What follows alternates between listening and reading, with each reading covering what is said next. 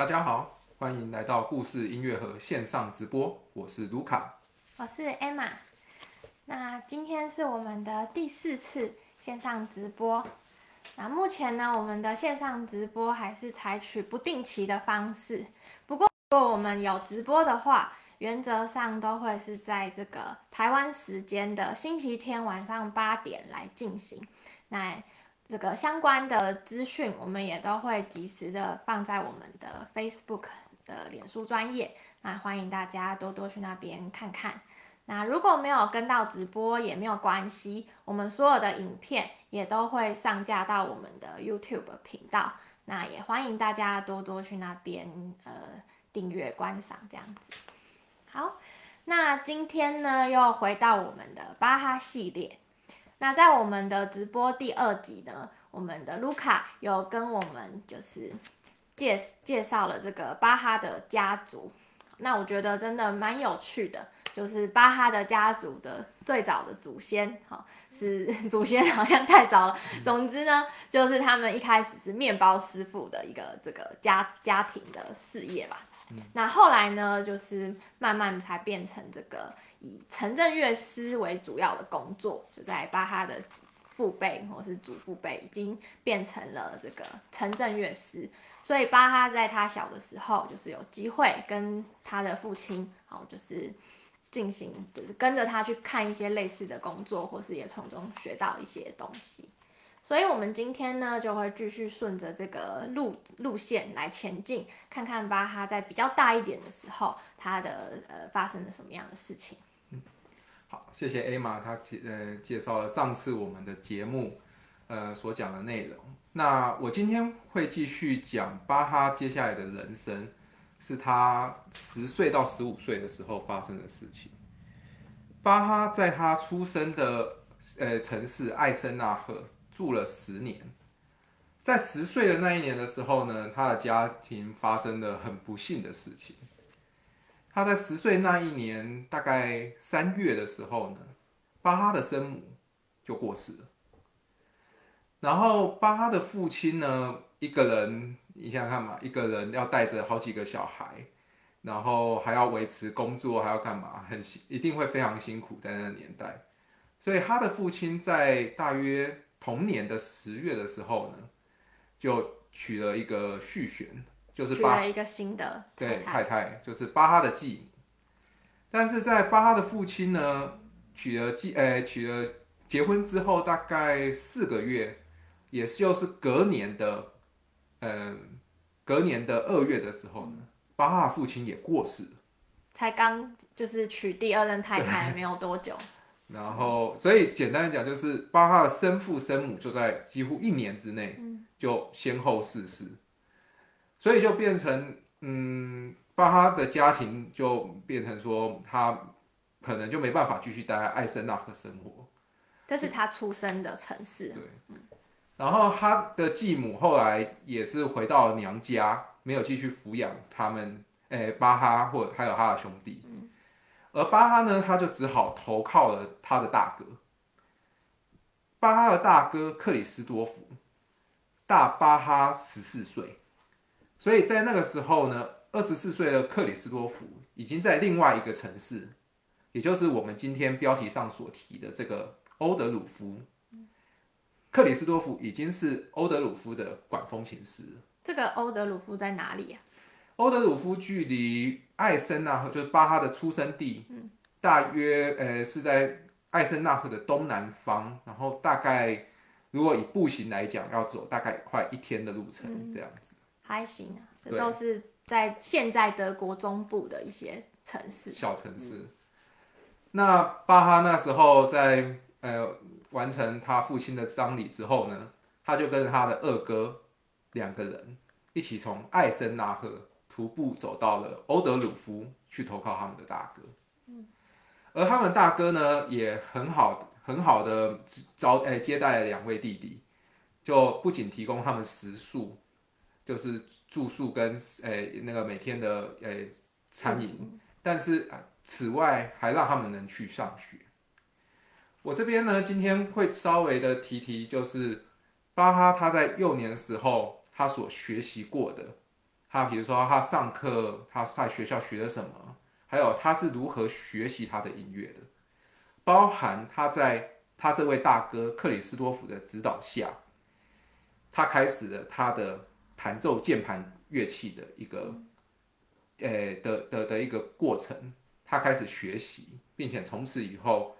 他会以键盘乐器的弹奏为生，这样子。我记得我们上次也有提到这个蛮有趣的，就是大家现在好像都觉得，哎，巴哈这个键盘乐器弹得很好，但是事实上，呃，他第一个一开始跟他的父亲在这个城镇乐师的环境之下学习或是接触到的乐器，一开始并不是键盘乐器，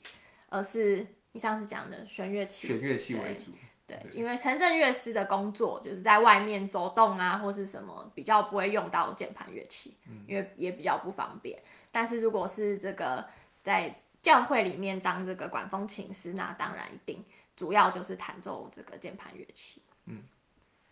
好，其实巴哈在艾森纳赫的时候呢，他已经有在学校上课了。巴哈大约在五岁六岁的时候就已经进了那时候属于像他们。教会附属的教会学校里面，他就像一般的城市里的小孩，如果家庭的经济允许，是可以送小孩子进学校上课的。所以巴哈也是大概从六岁到十岁在艾森纳赫的教会学校学习，而在欧德鲁夫的这段期间，他的大哥也提供他到欧德鲁夫的教会学校学习，而他在这些学校里面呢。他们都要一步诶，一个年级一个年级的学习不同的诶科目，在学科上面，他们当然最重要的一个学习是语言方面的学习。这个不只是那时候他们必须要学习他们的德文，在年级高一点之后呢，他们也要学拉丁文。然后这个拉丁文里面呢，可能也要学什么语法学啊、声韵学啊，甚至在更高年级的时候会学到希腊文。而他们学习这些呃语文之外，他们也会必须学习一些古希腊罗马的文学作品，或者是学习历史、地理，甚至那个时候开始已经有一些物理课程，或者是数学的课程，所以这些都是他们那时候在这些所谓的教会学校里面会学到的。当然，教会学校里面还有一个很重要的课程就是神学。巴哈在这些对哦对神学，神学会让他们要学习，比如说圣经，要学习很多的不同的什么所谓的教义问答，一些不同的神学知识的课程，这个算是占了他们学业课程里面很重要的一部分。此外，有一些不同的年级还必须要学逻辑啊、修辞学啊，甚至巴在之后的他在欧德鲁夫之后，还有到别的地方去。念书的时候，他还可能学的法文，这些课程呢，都对他来讲蛮重要的。因为在他往后，当他去担任担任一个城市的管风琴师或乐长的时候，他所学的这些，不论是神学或者是语言方面的科目，都是非常实用的。不过，其实这样的课程算是正常的吧？就是大部分的教会学校的设计出来的课程都是这样子吧？对，以那个年代来讲，当年就是语言的部分是，然后神学的部分这样子。对，这两个部分都十分的被看重。对，那同时在这些教会学校里面，除了我刚才讲这些重要的科目之外，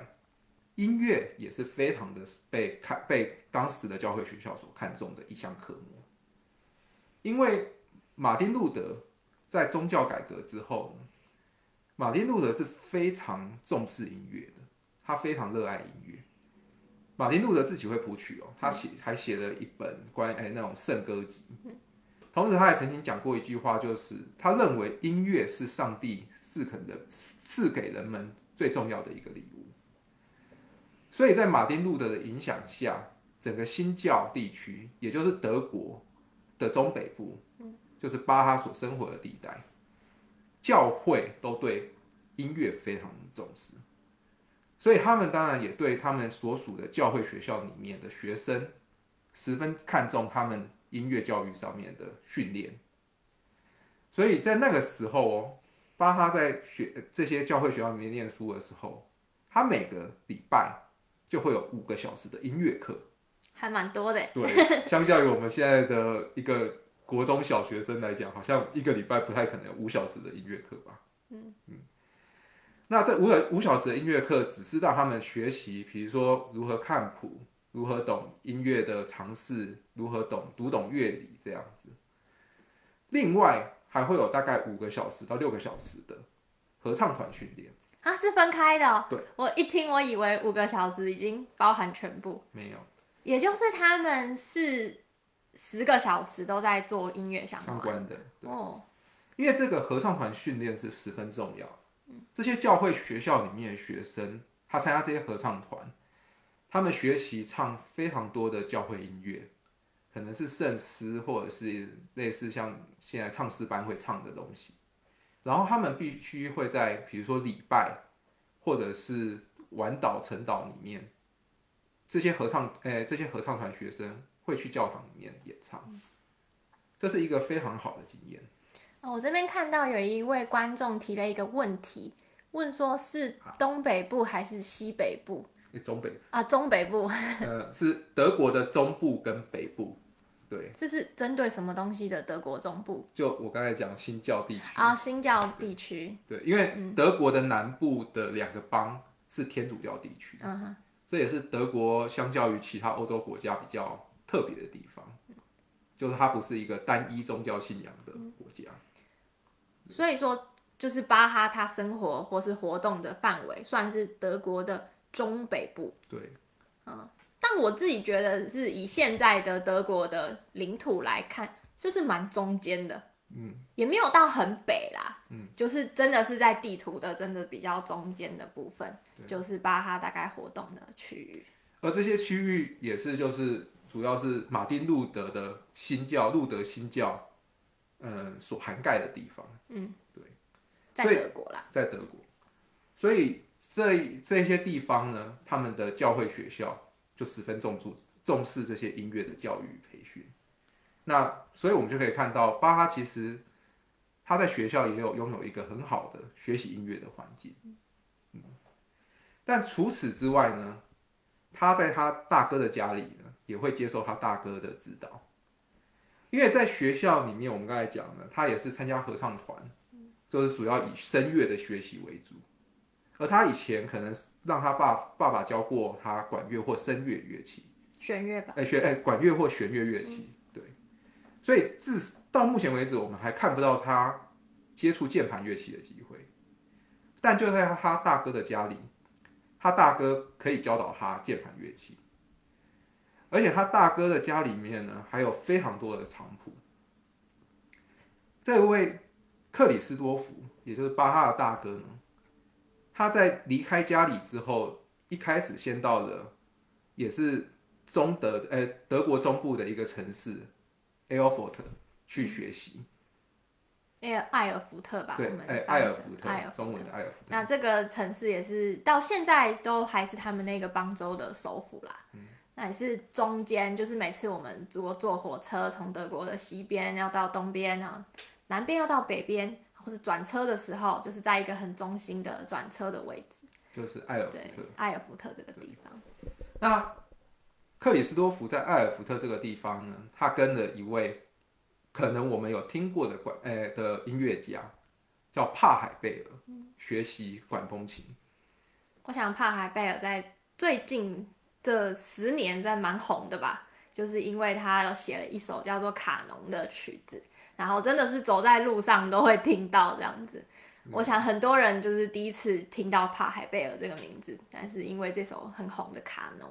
但是其实帕海贝尔也写了很多其他的曲子，比如像我记得前几个学期我有一个同学，他的音乐会就有弹奏了一首帕海贝尔的组曲，其实蛮好听的。对，所以就是大家有机会的话，也可以去接触看看，就是帕海贝尔除了卡农以外的曲子。哎，讲到这个卡农，其实也它也只是一首，好像一个奏鸣曲还是一个曲子里面的一个，可能不是奏鸣曲，也是一套组曲吧，里面的一个乐章。其实这一首很红的曲子，也有其他的乐章在同一个套曲里面可以去听，那其实也都是蛮好听的曲子。对啊，我还记得以前我曾经去大学的时候，曾经拉过那个婚礼喜宴的时候，好像这首卡农也是会是必备的必备的曲子，很好用的曲子。但是帕海贝尔呢，同时也是当时德国就是十七、十八世纪德国很重要的一个音乐家，他是所谓的南德管风琴乐派的一个重要的代表。南德国南部的意思，南德，南呃南呃对南方南部德国嗯，管风琴，因为会有一个这个南德管风琴乐派，也代表也也也也就是说，当时同一个时代还有另外一个北德管风琴乐派。那我今天先提到南德管风琴乐派，等之后巴哈的他在人生的不同阶段，他也曾经有接触过北德管风琴乐派的大师。嗯我记得以前读书的时候，我们老师就讲过，很非常的，呃，当然是有点只针对巴哈啦，就是说他是这个南德管风琴乐派跟北德管风琴乐派的集大成者。嗯，啊，我觉得这话也不能算错，虽然可能不止他一个人有机会接触到这两个东西，但是确实在巴哈的整个人生中，他是有机会接触到这个不同，就是南边跟北边不同风格的这个管风琴的乐派这样子。那因为呃，他在他接触南德管风琴的乐派的契机就是他的大哥，因为他大哥直接跟帕海贝尔学习，同时呢，他的大哥在家里面还有非常多的长谱，那些长谱除了我刚才讲的帕海贝尔所写的作品之外呢，还有帕海贝尔同属为南德管风琴乐派的老师凯尔勒，以及凯尔勒的老师佛洛贝格，这两位也都是当时德国，然后也就是南德管风琴乐派的重要的代表之一。这个弗洛贝格其实他好，我记得他的老师就已经是意大利人了，嗯，所以他的这一派其实是比较从意大利带上来的，也是地理位置也是合理嘛，就是从南南边从意大利，然后引进到呃德国的这样子的一个一个风格这样子。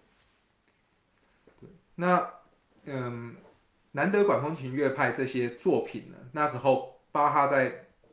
等于说是在他大哥克里斯多夫的家里面呢，他就能接触到这些的作品。然后这些作品，其实我们现在都认为十呃十分的影响了巴巴哈在后来的创作。巴哈创作了非常非常多的键盘乐器作品。当然不是现不是他这个年纪，是他往后十年、二十年、十岁，呃，当二三十岁以后，但是他的作品里面也会有，我们也都能找到南德管风琴乐派对他的影响。嗯，也就是说，像帕海贝尔或弗洛贝格这些人对他的影响。那这个时候呢，我们就可以来讲一个有关于巴哈的一个小故事，就是他有曾经有一个传闻，就是所谓的巴哈在月光下抄谱的事情。这件事情其实就是发生在他在欧德鲁夫的这个时期。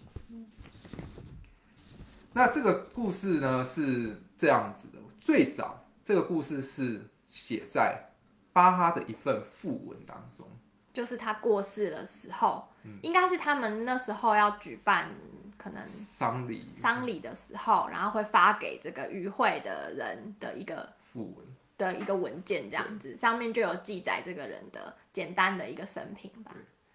以德国的习惯，可能以当时的习惯，可能这种讣文上面会有交代一一一大段关于这一位这这一位这个人的一些生平。那巴哈的这一个生平里面呢，就有提到这个故事。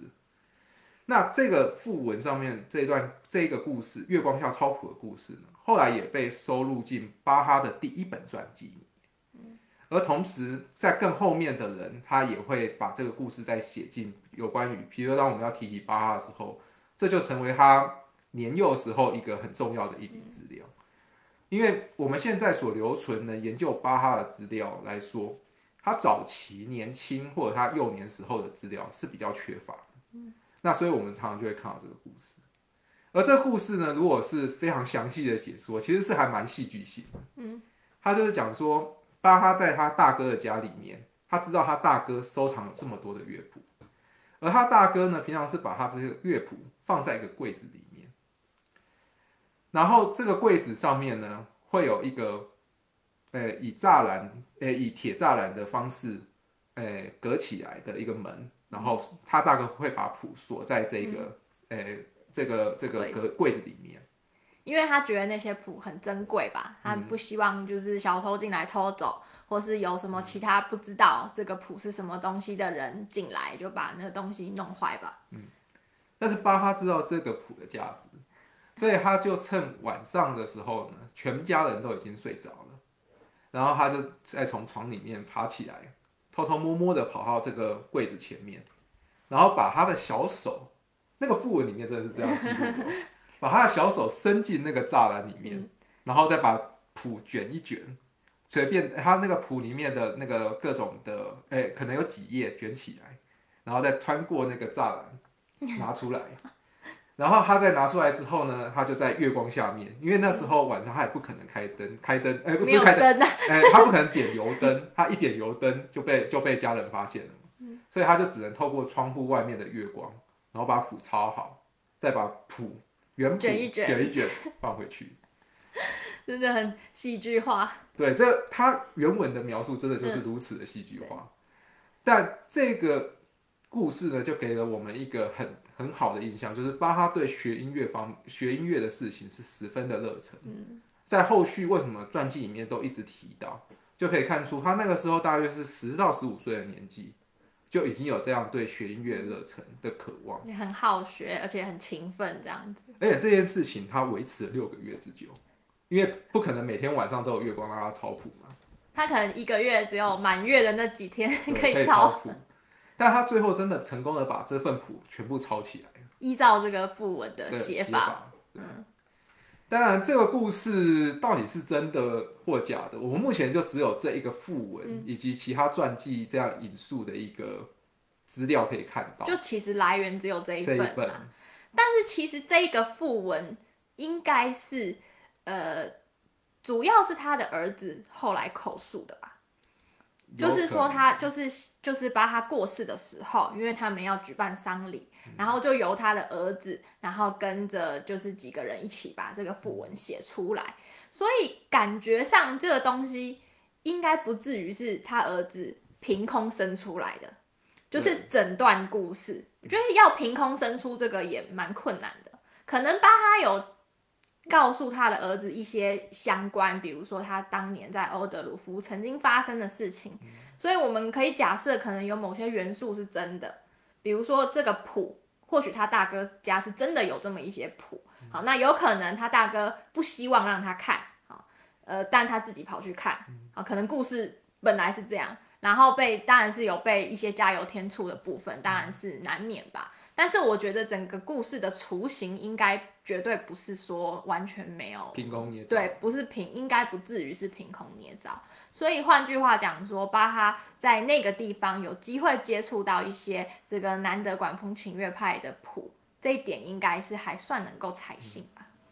当然，比较可惜的是，就是巴哈这一份抄谱，他抄诶、抄录这些佛洛贝格或者是帕海贝尔的乐谱，我们至今还没有找到任何没有找到一张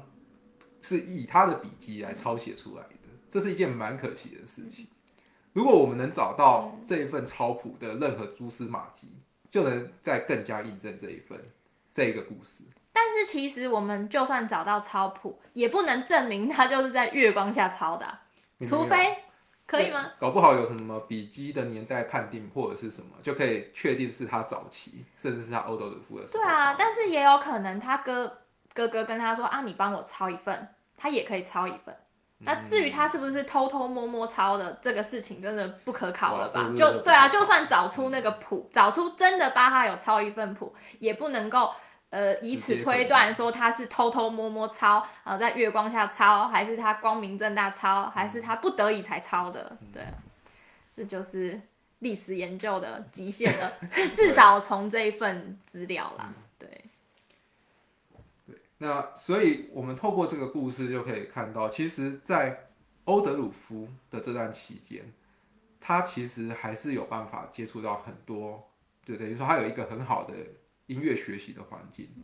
然后他开始启蒙了他的键盘乐器的学习。而后续呢，他将会，呃，到别的地方学习。巴哈在他的这个欧德鲁夫的教会学校里面呢，他的表现是十分优异的。巴哈有一副很好的歌喉，所以他在他的合唱团里面表现是十分优异的。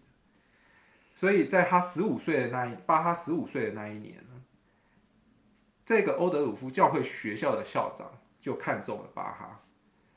推荐巴哈到德国西北边的一个城市叫吕勒堡。去那边的教会学校上学，所以巴哈在十五岁那一年呢，他就离开他大哥，离开欧德鲁夫这个地方，跟着他的一个好朋友，两个人徒步，又又是徒步，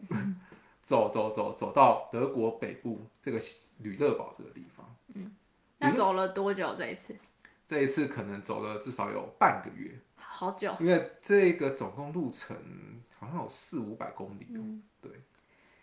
那这个吕勒堡呢？它其实很靠近我们一个熟知的地方，就是汉堡的那的附近。那汉堡在当时候就已经是一个很大的城市，而且商业很发达的，对，是一个很富有的城市。那吕勒堡在它的旁边，吕勒堡本身也是一个贵族的领地，所以那边是有宫廷的。虽然巴哈是城市里面的一个。教会学校、城市教会学校的学生，然后参加那边的合唱团，但是他在那边开始有了他第一次接触宫廷音乐的机会。那汉堡在那个时候也已经有了歌剧院，汉堡是德国地德德意志地区第一个有歌剧院的城市。那也有可能巴哈在那边第一次接触歌剧。所以这就是我们下一集可能会下一次讲巴哈系列的时候会讲到的，就是巴哈在吕乐堡的学习经验，以及他的跟宫廷音乐还有歌剧接触的机会。所以他在这个欧德鲁夫是大概待了五年左右吗？对，大概五年。他十到十五岁的时候在欧德鲁夫度过的。然后十五岁左右的时候被推荐，然后到这个吕乐堡去。那那他在这个欧德鲁夫还有发生什么其他有趣的事？他在欧德鲁夫除了我刚才讲的键盘乐器的学习啊，还有他在学校的音乐课程之外，他其实还有一个蛮特别的经验，也影响到他后来的工作。就是那个时候呢，欧德鲁夫的教堂里面的管风琴，其实有一点年代久远需要修理跟哎需要维进行维修。那个时候，在巴哈在来到欧德鲁夫之前呢，这个维修的工程计划就已经开始。但是这个维修其实是很耗时的，所以在巴哈待的欧德鲁在欧德鲁夫待的五年之间呢，这个维修是持续的在进行。可能就比如说夏天修个两个月、三个月，然后因为平常还是可能需要演出，所以这个乐器就是边修理边。边边进行一些呃音乐会这样，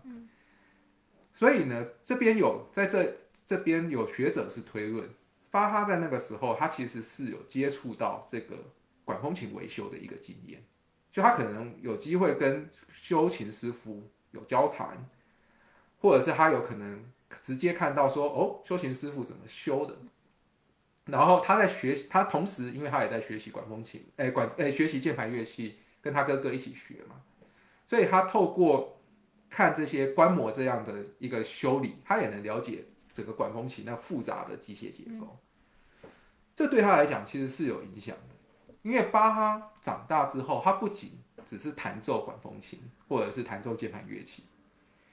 他还会去帮管风琴做品鉴。他受他受很多不同城市的教堂邀请，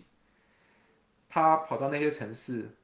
弹一弹那一台那一台管风琴，然后依他自己对声音的感觉，他对他手感触触触键的感觉，然后他告诉那个城市的，比如市长讲说，你们这台管风琴可能这里有问题，那里有问题，然后他写出写成一份评鉴书，然后这份评鉴书呢就可以交给管风琴维修师傅，然后维修师傅依他的那个评鉴书来做修理调整调整这样子。我觉得这真的是蛮特别的。因为我想，呃，如果是只是一个正常的管风琴师，他可能也可以去评价说这台琴弹起来好不好哦，哪个音可能比较呃小声，哪个音不准，他可能有办法听出来。可是如果巴哈对这个整个维修管风琴的事情有更多的了解的话，他可能可以更直接的或是更准确的去给出建议。比如说，他可能会知道啊，这个音比较小声，可能是因为后面哪个机械。要动，他可能对这个东西的了解更深入的话，那他的评鉴做出来一定大家会觉得呃更符合他们的需要。因为如果管风琴师只是凭着说哦这个音别太暗了、太亮，就是一些比较抽象的叙述，那要转变成它的这个机械的工工程的话，其实还需要一层的就是思考或是去尝试。可是如果巴哈可以直接假设啦，说出哎这个弹下去。音不一样，是因为比如说哦，哪一个后面的机关太紧了，那这样子这个对这个维修的师傅来讲，其实就更方便也更准确。对，这也是巴哈蛮厉害的地方，他真的不止只有弹琴的技术，他还懂很多各种不同的事情。对，而这些我们现在也很能确定他有做过这些事情，因为还有很多这些巴哈所手写的评鉴书。被留保留下来，是可以在档案里面看到。那这里面就可以呈现一个嗯很有意思的地方，就是可以看到巴哈如何评鉴当地的管风琴是好是坏，还是该怎么办的。对。那关于这个管风琴的部分，之后如果有机会也会再介绍给大家。嗯那。我想今天我们就大致上把巴哈在欧德鲁夫这一段五年的生活期间的一个生活稍微跟大家分享，因为这个也是非常有意思的，属于早期巴哈早期的故事。因为他早期的资料真的我们现在所保留的其实不太多，这也算是他我们能目前所能知道的一些更早的故事。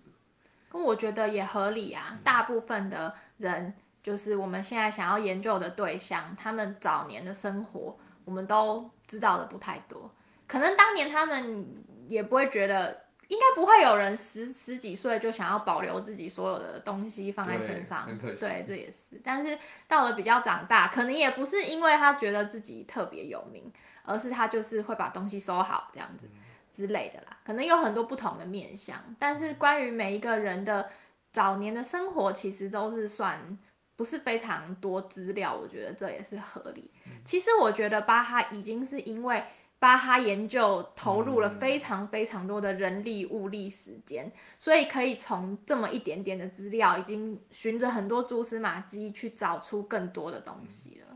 就已经蛮厉害的。我觉得我们可以对巴哈早期的这样子一个生活，已可以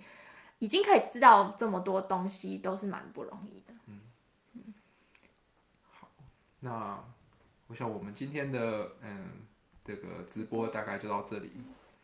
那我们接下来嗯大概下一次直播会是在十月初吧。